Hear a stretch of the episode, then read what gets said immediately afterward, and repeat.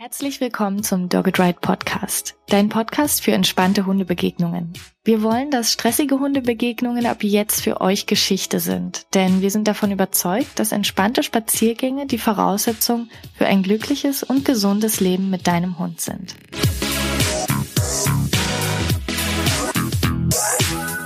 Stell dir vor, dein Hund wäre immer und überall abrufbar, auch wenn ein anderer Hund auftaucht.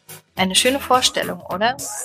Es wird aber für viele Hund-Mensch-Teams ein Traum bleiben, denn es wird immer Situationen geben, in denen die Leine dranbleiben muss. Wir können keine Situation zu 100% kontrollieren. Viel wichtiger als der perfekte Rückruf ist also der Umgang mit Situationen, in denen der Rückruf noch nicht klappt und ein guter Plan, der dich und deinen Hund jeden Tag ein Stückchen näher an den perfekten Rückruf bringt sodass ihr vielleicht irgendwann bei einem 99-prozentigen Rückruf landet. Ich bin Tine, Trainerin für Menschen mit Hund bei Dogged Ride und in dieser Folge erfährst du, wie du mit deinem Hund trainieren kannst, auch wenn du jetzt gerade noch das Gefühl hast, dass er bei Hunden niemals ansprechbar ist. Heute spreche ich mit einer Trainerin, die Menschen mit ihren Hunden trainiert und auch andere Trainerinnen ausbildet. Sie ist die Autorin von Abgeleint, entspannt ohne Leine unterwegs und von Leben mit Jagdhund.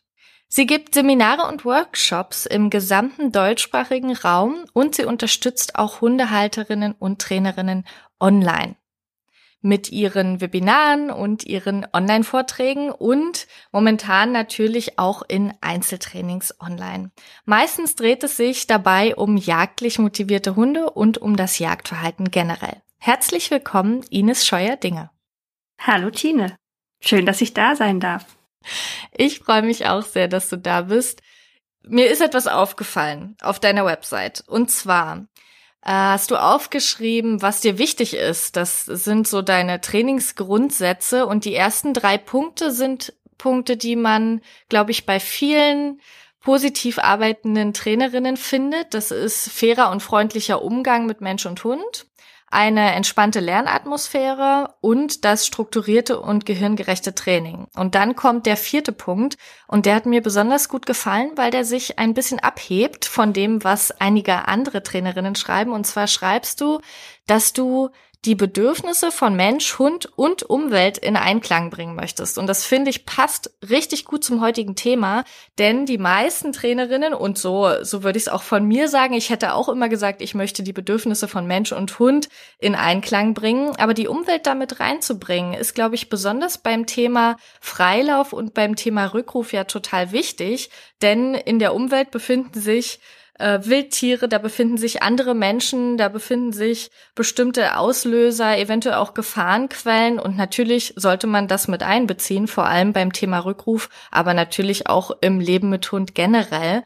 Und meine erste Frage zielt erstmal auf die Bedürfnisse des Hundes ab. Und zwar könnte ich mir vorstellen, dass sich viele Menschen, die vor dieser Herausforderung Rückruf stehen, dass die sich fragen, wie viel Freilauf braucht eigentlich mein Hund oder wie viel Freilauf brauchen Hunde generell? Braucht überhaupt jeder Hund Freilauf? Denn mein Hund kann das vielleicht gerade noch nicht so richtig und ich kann es ihm nicht so häufig bieten und dann frage ich mich, was ist denn jetzt eigentlich hundgerecht, was ist artgerecht und ja, wie viel Freilauf braucht mein Hund? Was würdest du sagen? Ja, also du hast es gerade ganz schön gesagt. Das sind natürlich die drei Sachen, die wir am besten unter einem Hut bringen, weil ich überwiegend natürlich auch mit jagdlich motivierten Hunden und Jagdhunden arbeite und da ist natürlich Wild immer ein großes Thema.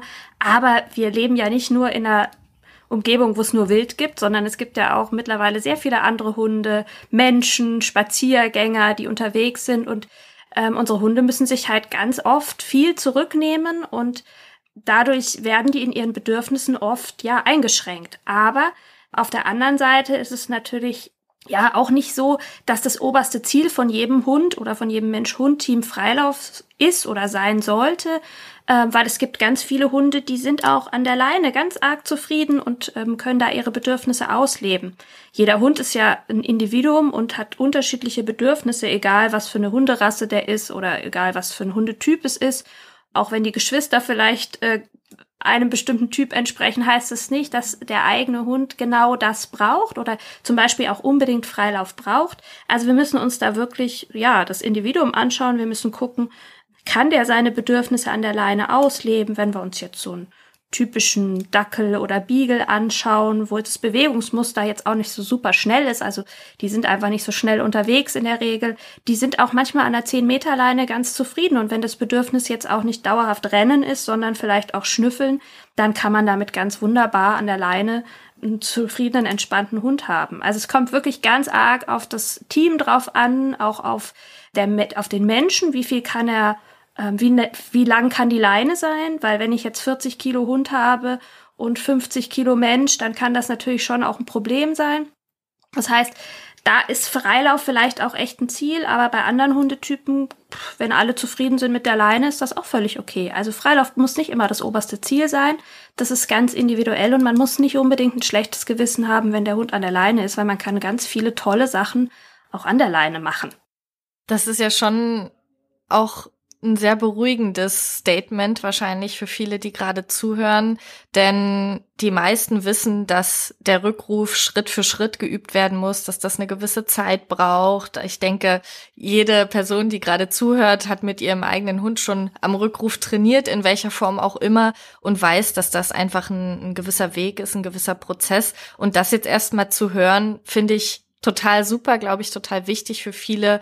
Dieses Wissen, der Freilauf muss nicht zwingend vorhanden sein, schon gar nicht jeden Tag. Ich kann auf die Bedürfnisse meines Hundes schauen, ob er das braucht und kann das an diesen Dingen erkennen, die du gerade genannt hast. Aber es geht auch ohne für manche Hunde. Also das finde ich, finde ich sehr schön. Das, das beruhigt erstmal. Ja, auf jeden also, Fall. Wir sind dann jetzt in diesem Übungsprozess und sagen, okay, jede Zuhörerin trainiert in irgendeiner Form am Rückruf. Da gibt's natürlich ein, ein gewisses Vorgehen, was natürlich sehr, sehr sinnvoll ist. Da gibt's ein, ein Training, einen Ablauf, den, den du deinen Kundinnen und wir unseren Kundinnen ja auch beibringen, wenn wir den Rückruf trainieren. Und wenn wir jetzt davon ausgehen, dass wir uns in dieser Situation befinden und das gerade noch üben und eben noch der Hund noch oft an der Leine sein muss. Wie kann ich denn jetzt trotzdem dafür sorgen, dass er genug Freiraum hat? Du hast gerade beschrieben, bei manchen Hunden sind Dinge wichtig, die vielleicht nicht gerade hetzen sind. Das heißt, schnelle Bewegung ist da gar nicht so wichtig. Was kann ich denn mit meinem Hund machen, wenn er jetzt noch lange an der Leine bleiben muss, weil ich vielleicht weiß, okay, ich brauche noch ein paar Monate oder ich gehe vielleicht nur einmal die Woche in ein bestimmtes Gebiet, wo ich weiß, dass ich ihn von der Leine abmachen kann. Was mache ich an den anderen Tagen, um Freiraum zu ermöglichen und um seine Bedürfnisse zu erfüllen? Also natürlich in erster Linie ist erstmal hm, oberstes Ziel, dass ich meinen Hund gut beobachte. Je besser ich den beobachten kann, desto besser weiß ich natürlich über die Bedürfnisse des Hundes dann Bescheid. Ähm, und da kann man sich erstmal einen Spaziergang vornehmen und sagen, jetzt schaue ich mir mal meinen Hund an. Was macht er denn die ganze Zeit, wenn ich mal nichts mache? Also schnüffelt der gerne, bewegt er sich gerne schnell? Was sind so seine Bedürfnisse, wenn er jetzt nicht vom Menschen irgendwelche Anweisungen bekommt? Und dann gibt's natürlich ganz viele tolle Sachen, die man an der Leine machen kann. Man kann natürlich genauso mit der Leinenlänge erstmal experimentieren und sagen, naja, ähm, vielleicht an der drei Meter Leine ist es echt ein bisschen schwer für den, da kann er sich nicht so viel bewegen. Aber vielleicht funktioniert eine zehn Meter Leine, vielleicht muss ich mal einen Ruckdämpfer dazwischen machen, damit es auch nicht ruckt, wenn der Hund, wenn er gerade noch jung ist und ab und zu mal in die Leine rennt oder es wildreich ist, dass der da keinen Ruck bekommt und das für mich auch angenehmer ist für meinen Rücken. Und von daher kann ich mit der Leinenlänge natürlich experimentieren und gucken, was passt für uns beide da. Was passt natürlich auch für die Umwelt, da sind wir wieder beim Thema. Ne? Also wenn halt viele schnelle Fahrradfahrer von hinten kommen oder so, dann ist es mit der Langleine natürlich wieder schwieriger. Das heißt, ich muss mir vielleicht auch ein Gebiet aussuchen, wo ich auch mal sagen kann, hier kann ich mit der Langleine unterwegs sein. Und dann kann ich natürlich auch gucken, was gibt's für Sachen an der Leine, die meinem Hund Spaß machen.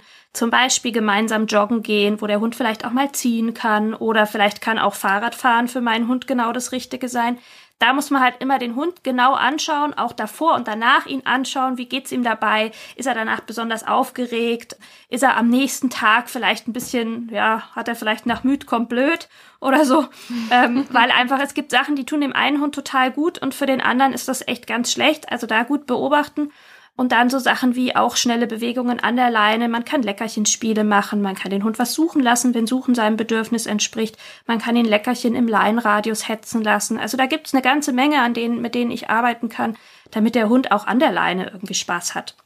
Ja, da gibt's, denke ich, einerseits ja Beschäftigungsmöglichkeiten und andererseits aber eben auch schon Dinge, die ich ja an der Leine tun kann, um meinen Hund und mich auch schon auf den Rückruf vorzubereiten. Und da denke ich, wenn sich da jetzt jemand überfordert fühlt, wenn ihr gerade zuhört und vielleicht denkt, oh je, wat, wo, wo, womit fange ich denn jetzt an? dann ist es natürlich immer sinnvoll, eine Trainerin zu Rate zu ziehen, um da zu schauen, wie strukturiere ich mein Training jetzt erstmal so, während mein Hund noch an der Leine ist, dass es ihm einerseits gut geht, dass wir uns aber auch eben zusammen schon auf den Rückruf vorbereiten und wie geht's dann weiter, wie, wie baue ich ein wirklich gutes Rückruftraining auf.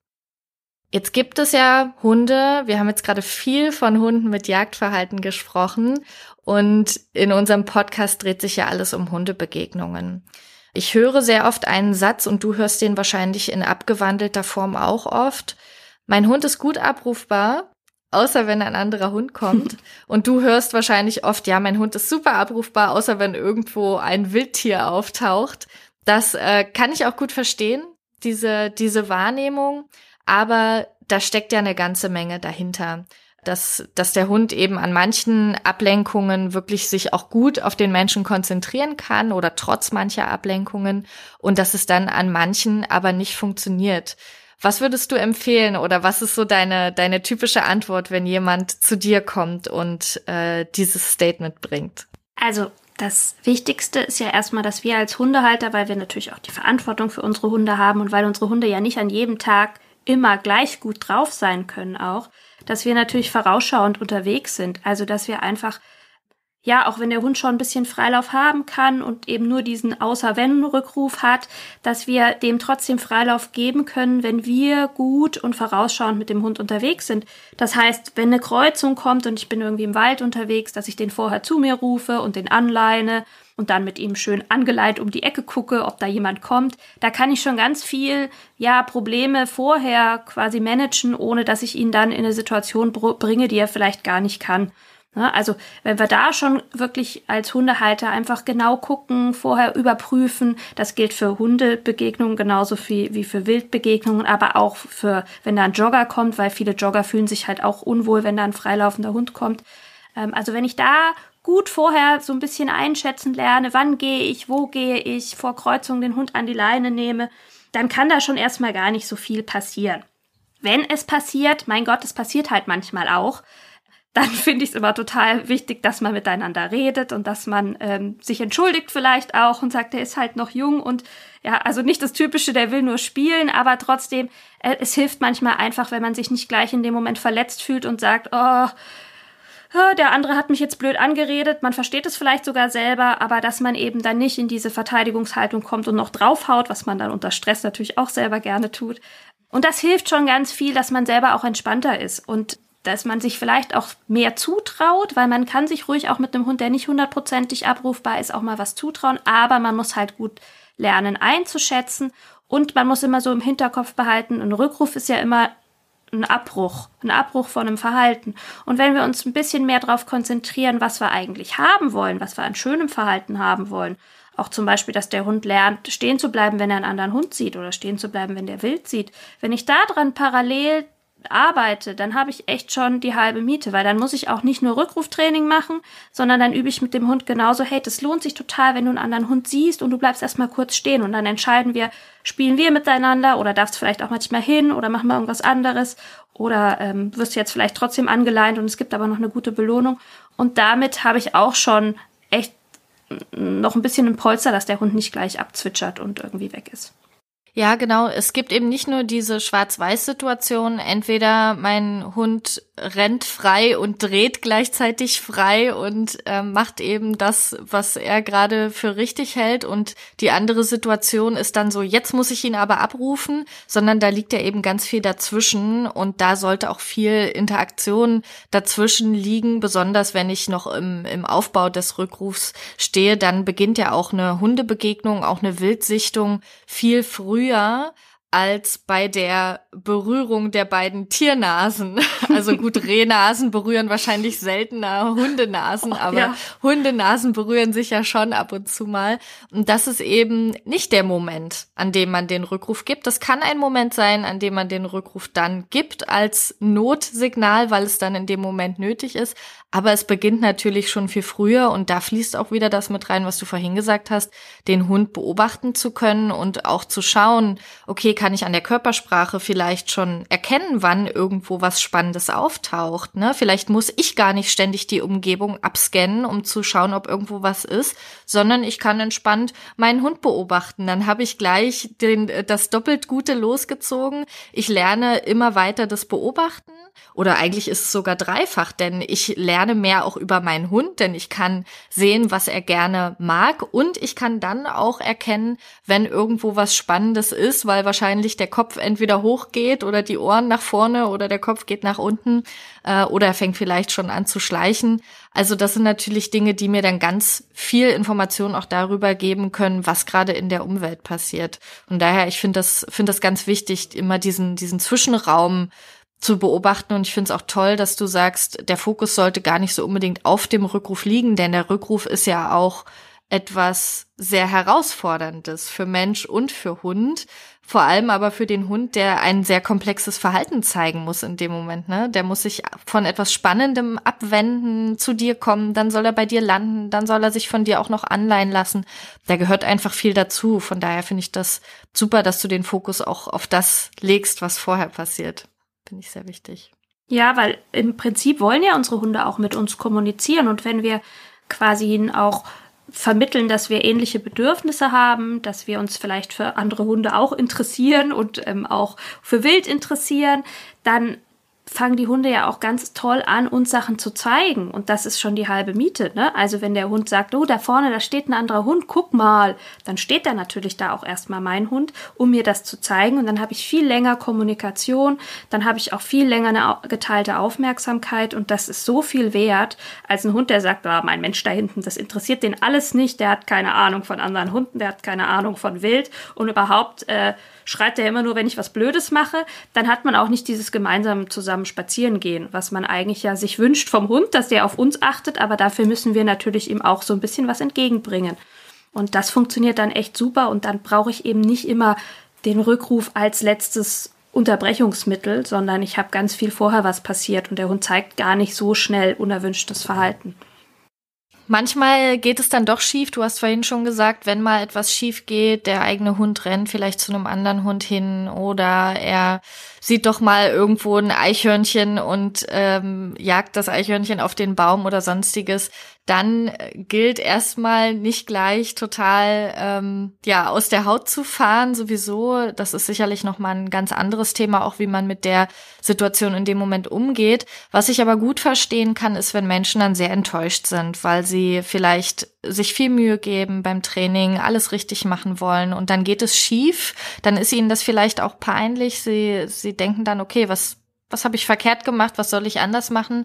Und dann kann es auch dazu kommen, dass sie vielleicht das Thema Rückruf einfach aufgeben. Ne? Da gibt's ja dann verschiedene Gründe, entweder eben das Jagdverhalten oder die Hundebegegnungen, dass sie einfach denken, okay, mein Hund rennt sofort zum anderen Hund, sobald er ihn sieht, er muss jetzt einfach an der Leine bleiben, das irgendwie für immer oder zumindest in diesen bestimmten Gebieten für immer oder sonstiges. Hm Warum lohnt es sich aus deiner Sicht trotzdem weiter zu trainieren? Was, was würdest du jemandem raten, der jetzt gerade zuhört und sich denkt, ganz ehrlich, Rückruf habe ich eigentlich schon aufgegeben? Also Rückruftraining ist ja auch echt manchmal ein bisschen langwierig beziehungsweise Fleißarbeit. Das muss man schon sagen. Und ich bin auch eher faul, was das Hundetraining angeht. Also ich versuche immer, es ähm, für meine Hunde und für mich möglichst effektiv zu gestalten, aber auch für meine Kunden, weil ich selber nicht der Typ bin, der ganz lang rumfrickelt und ähm, ja, tausend Wiederholungen macht und so. Ähm, natürlich brauchen wir eine gewisse Anzahl von gelungenen Wiederholungen, aber es gibt auch ganz viele Kleinigkeiten. Wenn wir auf die achten und die Rädchen in die richtige Richtung drehen, dann können wir beim Rückruf doch nochmal echt viel erreichen. Andererseits ist es so, das hatten wir ja schon zu Beginn gesagt, wenn ich einen Hund habe, der echt an der Schleppleine so gut wie nie ans Ende kommt, ähm, wenn ich dort unterwegs bin, wo eh nicht viel Radfahrer, Jogger oder irgendwas unterwegs ist, ähm, wo der, wo ich mit der Leine zufrieden bin, ja, dann ist das auch völlig okay. Dann kann man auch mit einem Hund ein Leben lang an einer langen Leine unterwegs sein und alle sind glücklich. Ne? Aber wenn ich merke, ach, mein Hund hätte halt doch ganz gern manchmal Freilauf, der kommt doch öfters ans Ende der Leine und der hat vielleicht zweimal die Woche das Bedürfnis, ein bisschen flitzen zu gehen, ähm, dann macht es natürlich Sinn, den Rückruf wirklich nochmal strukturiert aufzubauen. Und das ist auch echt so ein bisschen das Stichwort. Man braucht fürs Rückruftraining eine Struktur. Also man nicht eine Art von Trainingsplan, aber ich nenne es manchmal ganz gern so eine Trainingsanleitung, an der man sich ranhangeln kann wo man weiß, okay, heute mache ich das und wenn ich das geschafft habe, mache ich das nächste, dass man nicht nur den, das große obere Ziel, oh, der muss am rennenden Labrador abrufbar sein oder der muss am rennenden Reh abrufbar sein, sondern dass ich mir kleine Zwischenziele setze und mir das auch gut anschaue, wie gut klappt das und dann kann ich mich echt langsam hochhangeln. Also das ist das, was auch einem hilft, wenn man sagt, boah, das da oben erreiche ich eh nicht, wenn man sich kleine Zwischenziele setzt, dann kann ich auch irgendwann oben ähm, ankommen und das kann erfolgreich sein. Also das ist das Erste, dass man das strukturiert angeht, dass man sich selber auch motiviert, dass man nochmal überprüft, ja, was habe ich noch für andere Möglichkeiten als nur Rückruf, damit ich den Rückruf gar nicht so oft brauche. Ähm, und das hilft schon ganz viel, dass ich da irgendwie strukturiert angehe. Ja, und dann äh, ist Rückruftraining doch gar nicht so schlimm, wie es manchmal klingt. Ja, ich finde, das klingt sehr attraktiv, was du sagst, dass du da zugibst, dass du ein Fan von äh, ich weiß jetzt gar nicht, ob es Effektivität oder Effizienz ist. Das eine ist auf jeden Fall das, wie man schneller zum Ziel kommt. Und da äh, gibst du ehrlich zu, dass du da auch eher Fan von bist. Also, äh, wenn man es jetzt äh, fies sagen würde oder laissez-faire sagen würde, würde man irgendwie sagen, Rückruftraining für Faule. Ich finde, das klingt sehr attraktiv. Und da wäre es doch mal interessant zu wissen, was da dahinter steckt, wenn jetzt jemand sagt, oh ja, bei Ines würde ich das gern lernen, denn das ist einerseits zwar strukturiert, aber andererseits geht sie da auch realistisch ran und sagt, okay, wir können nicht das Ganze zehnmal am Tag äh, und dann irgendwie immer alles noch schön aufschreiben und ähm, weiß nicht, vielleicht zwei, drei Stunden am Tag da investieren, sondern wir gestalten das wirklich so, dass es auch zum Hund und zum Menschen passt.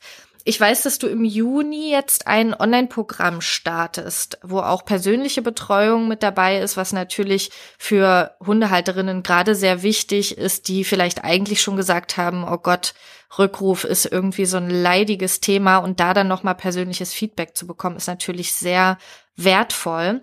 Kannst du uns kurz was über das Online-Programm erzählen?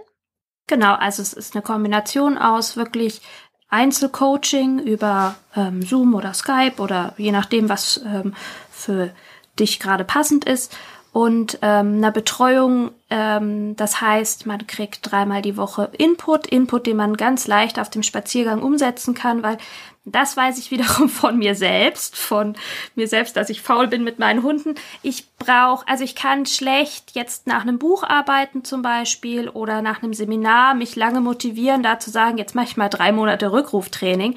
Das kriege ich persönlich nicht hin.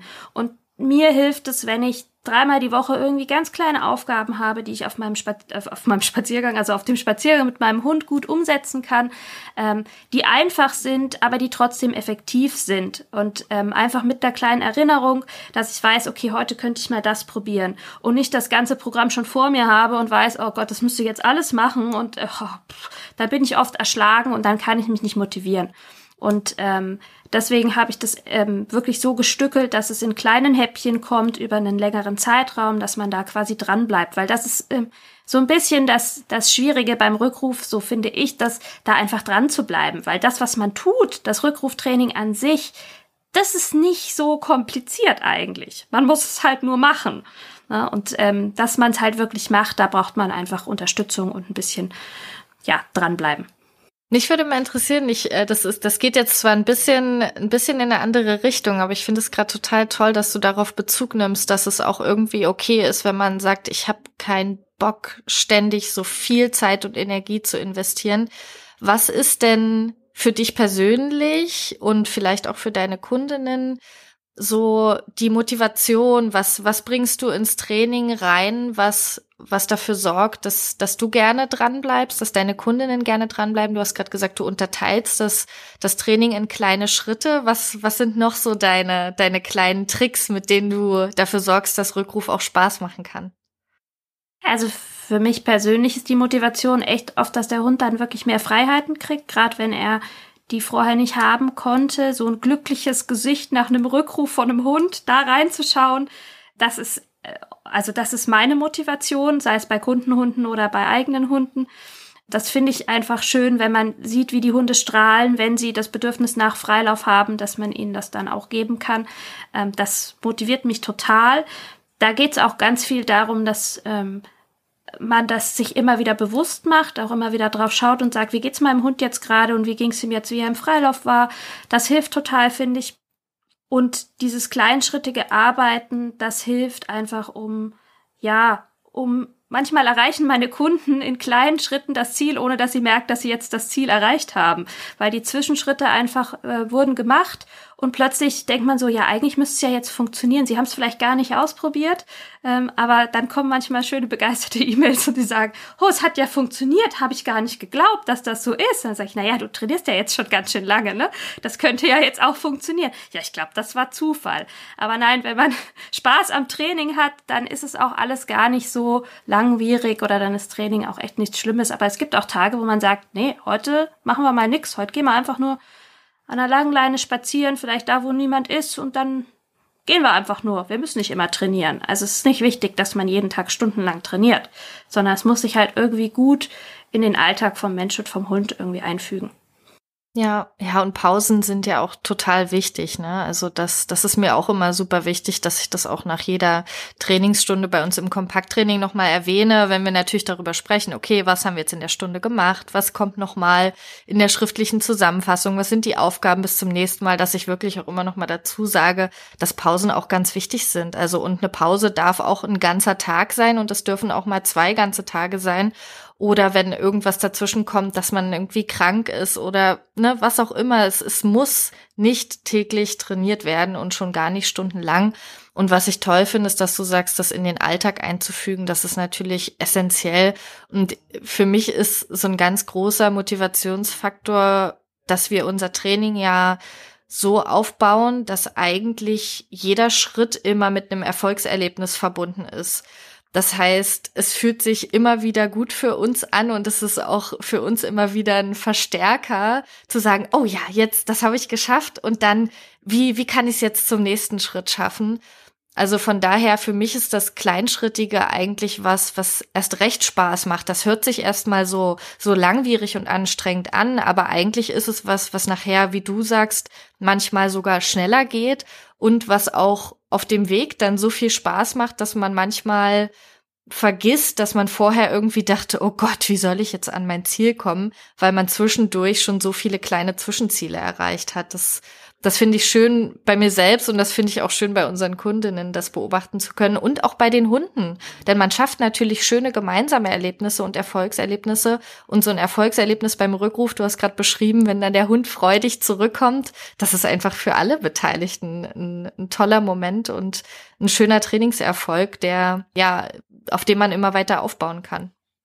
Ja, auf jeden Fall. Vor allem ist ja auch so, dass wenn wir das Training so gestalten, dass die Hunde Spaß dabei haben, natürlich auch die Menschen, aber eben auch die Hunde Spaß dabei haben, dann ist es nichts anderes als auch eine schöne Beschäftigung für die Hunde. Und dann sind sie auch nach dem Training, also Training, nach dem Spaziergang, wo wir halt ein paar Übungen eingebaut haben, glücklich und zufrieden und liegen daheim grunzen mit ihrem Körbchen und das ist, also ist für mich auch immer echt eine Motivation zu sehen, oh, der Hund, dem hat der Spaziergang auch echt Freude gemacht, weil wir haben tolle Dinge gemacht und gleichzeitig haben wir noch so ein bisschen Rückruf geübt, ohne dass es so, oh, wir mussten jetzt Rückruf üben, ähm, war. Ja. Und das finde ich auch immer ganz wichtig. Ich habe noch eine Frage, die viele Hundehalterinnen beschäftigt und mit, mit diesem Wunsch kommen, glaube ich, auch viele Menschen ins Training und es ist auch etwas, was oftmals versprochen wird. Und zwar ist es der perfekte Rückruf. Das versprechen manche Trainerinnen und sagen so, mit unserem Training schaffen wir den perfekten Rückruf und das wünschen sich auch viele Menschen, weil sie sich einfach Sicherheit für sich selbst wünschen, weil sie sich auch Freiraum wünschen und sagen, ich brauche mit meinem Hund den perfekten Rückruf, der muss an allem funktionieren oder meistens haben sie so eine konkrete Situation ja auch vor Augen, was wir vorhin besprochen haben. Der Rückruf klappt schon gut, nur an dieser einen Situation eben noch nicht und der muss auch da perfekt klappen, immer in jeder Situation. Und da würde ich dir jetzt gerne mal die große Frage stellen, ob es denn aus deiner Sicht überhaupt diesen perfekten Rückruf gibt. Also perfekt heißt ja immer, dass ich ein Bild vor Augen habe, was da passieren soll. Training ist ja immer ein Prozess und mh, mm, ich kann mit Training ganz viel erreichen. Und wenn ich mir wünsche, dass mein Hund an einem ähm, Kaninchen mit äh, einer, einem Clownskostüm abrufbar ist, kann ich das auch erreichen, wenn ich gute Lernbedingungen schaffe, gute Verstärker habe und fleißig im Training bin, dann kann das auf jeden Fall funktionieren. Ähm, es ist gar keine Hexerei, einen guten Rückruf aufzubauen. Klar muss man ein bisschen an bestimmten Sachen drehen, aber die Frage ist, hm, du hast ja selber schon vorhin gesagt, es passiert ja so viel vorneweg und brauche ich das wirklich? Also brauche ich den perfekten Rückruf oder kann ich auch einfach, indem ich meinen Hund gut einschätzen kann, indem ich gut beobachten kann, so viel Kommunikation vorher machen, dass ich den, den Wert des Rückrufs dadurch auch einfach ein bisschen schmälere, weil Rückruf ist immer Unterbrechen von Verhalten und wenn der Hund gar nicht mehr so viel unerwünschtes Verhalten zeigt, vielleicht brauche ich dann, ist der Rückruf gar nicht mehr so wichtig und ich brauche nicht mehr diesen wichtigen Rückruf als oberstes Ziel. Ne, oberstes Ziel sollte sein, dass man entspannt mit seinem Hund freudig unterwegs ist, dass beide Spaß haben und dass man sich nicht immer dauernd über den in Anführungszeichen Abbruch von unerwünschten Verhalten Gedanken macht. Ne? Also es das heißt, wenn ich, wenn ich achtsam mit meinem Hund unterwegs bin, wenn ich den gut beobachte, dann ist ein Rückruf äh, sicherlich ein wichtiges Tool und diesen kann ich auch gut durch Training erreichen, aber er ist nicht das Allerwichtigste. Dennoch ist es natürlich schön, wenn ich ihn in der Tasche habe, dass wenn mal eine Situation passiert, die einfach blöd läuft, dass ich ihn dann zurückrufen kann. Aber wenn ich merke, oh, jetzt habe ich heute keine Lust auf äh, dauernd aufpassen, dauernd beobachten und eigentlich wollen wir heute einfach nur eine gute Zeit haben, dann ist das auch völlig okay, wenn ich den Hund an der Leine lasse und wir einen schönen Spaziergang machen. Man muss nicht immer das oberste Ziel im Auge, äh, im Kopf haben sondern man kann auch einfach sagen, du, das ist für uns okay, ähm, wir können da ganz entspannt unterwegs sein, wir können heute mal die Leine dran lassen und das ist dann auch okay. Ne? Also auch beim Rückruftraining, ich sage immer zu meinen Kunden, ihr habt den Hund ja noch länger, ihr müsst ja nicht morgen schon den perfekten Rückruf haben. Wenn das Training Spaß macht und man macht es über eine gewisse Zeit und man sagt, boah, in Wirklichkeit habe ich schon drei Monate, äh, drei Jahre mit meinem, mein Hund ist jetzt vier Jahre, ich habe drei Jahre den perfekten Rückruf versucht. Dann kann man ja nicht glauben, dass innerhalb von einer Woche dann der perfekte Rückruf da ist. Aber wenn man schon drei Jahre lang eine gute Zeit mit dem Hund hatte, dann kann man auch sagen, hey, ich bin jetzt einfach nicht so trainingsaffin, ich will jetzt nicht irgendwie jeden Tag eine äh, 20 Minuten am Spaziergang trainieren. Ich gebe mir jetzt einfach mal ein halbes Jahr und was ist denn dann ein halbes Jahr für einen perfekten Rückruf? Auch nicht unglaublich lang, weil es war ja schon drei Jahre jetzt so, dass es einigermaßen geklappt hat. Von daher, da kann man sich auch echt entspannen. Man kann sich das wirklich einteilen und sagen, ich brauche da einfach ein bisschen länger. Ähm, es ist nicht wichtig, dass das sofort funktioniert. Und wenn man ein paar Werkzeuge hat, wie man überhaupt mit dem Hund trainiert, dass der gar nicht so viel unerwünschtes Verhalten zeigt, dann habe ich echt schon viel gewonnen. Ja, auf jeden Fall. Da würde ich auch wirklich alle Zuhörerinnen gern einladen, sich da eben genauer anzuschauen, was sie selber und der eigene Hund wirklich brauchen und sich möglichst nicht an anderen Hund-Mensch-Teams zu messen oder eben an dieser perfekten Vorstellung oder vielleicht daran, was, was andere Menschen vielleicht erwarten oder denken könnten. Ich glaube, da sind wir alle nicht frei von, von diesem Gedanken, ach, wenn irgendwie alles perfekt wäre, das ist auch vollkommen okay. Aber ich denke, es ist wichtig, dass man sich da selber bei erwischt, sage ich mal, und vielleicht sich daran erinnert, dass es okay ist, dass man selbst so ist, wie man ist, dass der Hund seine Eigenarten hat und dass man einfach zusammenschauen sollte, wie du so schön gesagt hast, die Bedürfnisse von sich selbst, vom Hund und von der Umwelt in Einklang zu bringen. Das, das ist doch dann eigentlich das Perfekte, was, was wir erreichen können und erreichen wollen. Wir haben einen sehr großen Fokus auf das gelegt, was vor dem Rückruf passiert. Ähm, du hast vom Beobachten gesprochen und du hast davon gesprochen, dass unerwünschtes Verhalten gar nicht mehr so häufig auftritt. Kannst du den Hörerinnen vielleicht zwei, drei Dinge mitgeben, die du da wichtig findest in diesem Prozess, in dieser Vorbereitung des Rückrufs. Ich habe ja vorhin von Aufmerksamkeit gesprochen. Mir fällt natürlich spontan auch ein, erwünschtes Verhalten mit dem Markersignal einzufangen und schöne Belohnungen zu nutzen, die, die für den Hund passend sind, an denen Mensch und Hund Spaß haben. Was würdest du den Zuhörerinnen noch mitgeben? Was passiert vor dem Rückruf und wie können sie vielleicht auch jetzt schon starten, ohne direkt zu sagen, ich will jetzt den per perfekten Rückruf, sondern vielmehr, okay, ich habe irgendwie Lust, mich jetzt so langsam ans Rückruftraining ranzutasten? Also vor dem Rückruftraining, wie du schon gesagt hast, steht ja ein bisschen mehr. Das heißt, ähm, konkret fürs Rückruf, Rückruftraining, da sollte man sich wirklich auch nochmal Gedanken drüber machen, was sind denn die Bedürfnisse meines Hundes, um auch gute Belohnungen parat zu haben für einen Rückruf. Das andere, worüber wir uns Gedanken machen können, ist Trainingssituationen. Jetzt klingt das so doof, Trainingssituationen, weil der Alltag ist ja eigentlich Training. Aber wenn ich den Hund im Alltag nicht immer in Situationen bringe, die ihn überfordern, wenn mein Hund zum Beispiel gerne zu anderen Hunden hinrennt, dann ist eine überfordernde Situation einfach, wenn ich zwei Meter an einem fremden Hund vorbeigehen möchte mit meinem Hund. Und der möchte dahin und der sagt, ah, der ist aber so toll, ich würde gern Hallo sagen. Und ich, ja, für den Hund ist es super schwierig. Das ist wie wenn ich Hunger habe und ich habe gerade eine leckere Torte vor der Nase. Wenn die direkt vor meiner Nase steht, dann kann ich das vielleicht auch nicht aushalten. Das heißt, wenn wir darauf achten, dass wir die Hunde nicht so oft in Situationen bringen, die sie überfordern, weil sie es einfach noch nicht können, weil das jugendliche Gehirn gerade etwas durcheinander ist oder weil sie jagdlich gerade so viel Input bekommen haben, dass sie Sachen nicht mehr aushalten können, dann habe ich schon viel gewonnen, weil dann habe ich wieder erwünschtes Verhalten. Das heißt, ich kann über Abstand ähm, viel machen. Das heißt, ich gehe halt nicht zwei Meter an dem anderen Hund vorbei, sondern ich sehe, da kommt ein anderer Hund und ich gehe erstmal ein Stückchen weg und dann merke ich, boah, mein Hund kann das aushalten, dass der da einfach noch auf 10 Meter oder auf 20 Meter oder auch auf 100 Meter ruhig hinschaut. Und wenn ich dann sogar ein Markersignal habe, dann kann ich da schon Training machen, ohne dass es super viel Aufwand ist. Ne? Und ihm sagen, hey, das machst du super. Wenn wir unseren Fokus da auch wieder auf die schönen Sachen legen, haben wir echt äh, viel weniger Training hinten drauf. Und das äh, ist meine Art, um Training einzusparen, auch so ein bisschen. Ne? Also bring deinen Hund nicht in Situationen, die ihn überfordern und verlange da auch nicht zu viel, weil es völlig klar, wenn der Hund gerade völlig eingenommen von der Situation ist, dann wird er nicht mehr gut auf den Rückruf reagieren, dann wird er auch nicht mehr aufmerksam sein. Aber wenn ich es eben langsam und Schritt für Schritt erstmal über Distanz oder aber auch über nicht so schwierige Situationen mit dem Hund ähm, übe, dann habe ich echt einen großen Vorteil, dass ich auch im Training schneller vorankomme.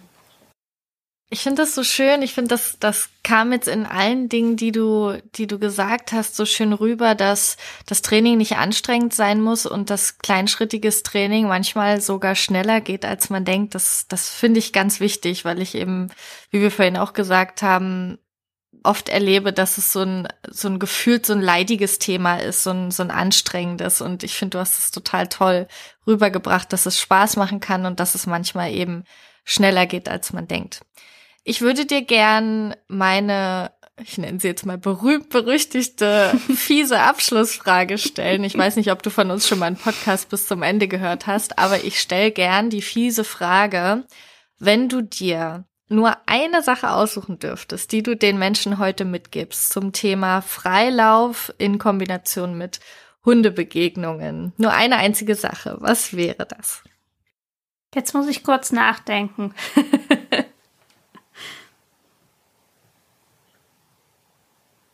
Also ich hätte vielleicht eher so eine etwas übergeordnete Antwort, weil ich finde, es geht darum, dass man möglichst viel Freude mit seinem Hund hat und der Hund auch mit uns, dass, äh, dass wir dabei eben auch möglichst wenig Blödsinn machen, was die Umwelt angeht. Und ja, und dann sind wir wieder bei dem Punkt, bring deinen Hund nicht in Situationen, die ihn überfordern oder in denen er Fehler machen muss oder kann. Und da können wir als Menschen einfach ganz viel schon vorher tun. Und wenn du eine gute Zeit mit deinem Hund haben willst, dann bring ihn nicht so viel in Situationen, die ihn überfordern. Es wird immer mal wieder passieren. Ne? Wir sind ja auch nur Menschen und man greift halt manchmal mit Situationen einfach ins Klo. Das ist dann halt so, dann entschuldigt man sich bei seinem Hund, bei seiner Umwelt oder wo es halt nötig ist und ist auch mit sich selber nicht so streng. Aber im Prinzip ja, wenn wir vorausschauend unterwegs sind und wenn wir da ein bisschen auf unsere Hunde gucken, dann können wir schon viel gut machen, würde ich sagen. Toll. Also mich begeistert diese, diese Mischung bei dir total aus gleichzeitig Entspannung, also irgendwie ähm, entspannt zu bleiben und zu sagen, so, das wird schon, wir schaffen das, wir machen das Ganze mit Spaß und trotzdem aber eben auch dran zu bleiben und einen gewissen Ehrgeiz zu behalten und zu sagen, ja, wir schaffen das auch. Wir, wir können das entspannt schaffen, aber wir kriegen es hin. Wir gehen jeden Tag oder jede Woche einen Schritt und kommen dann irgendwann an unser Ziel. Das finde ich sehr, sehr schön. Ich danke dir, Ines, für deine Zeit, für deinen Input und für die vielen schönen Tipps, die du heute für uns bereitgehalten hast. Danke dir für das nette Gespräch. Liebe Zuhörerinnen, ihr findet in den Show Notes auf jeden Fall den Link zu Ines Online-Programm mit persönlicher Begleitung. Ihr findet auch den Link zu ihrer Website und zu ihren Social-Media-Seiten und auch zu unserem Online-Kurs Mein aufmerksamer Hund. Das war der Dogged Ride Podcast, dein Podcast für entspannte Hundebegegnungen. Wir wollen, dass stressige Hundebegegnungen ab jetzt für euch Geschichte sind. Denn wir sind davon überzeugt, dass entspannte Spaziergänge die Voraussetzung für ein glückliches und gesundes Leben mit deinem Hund sind.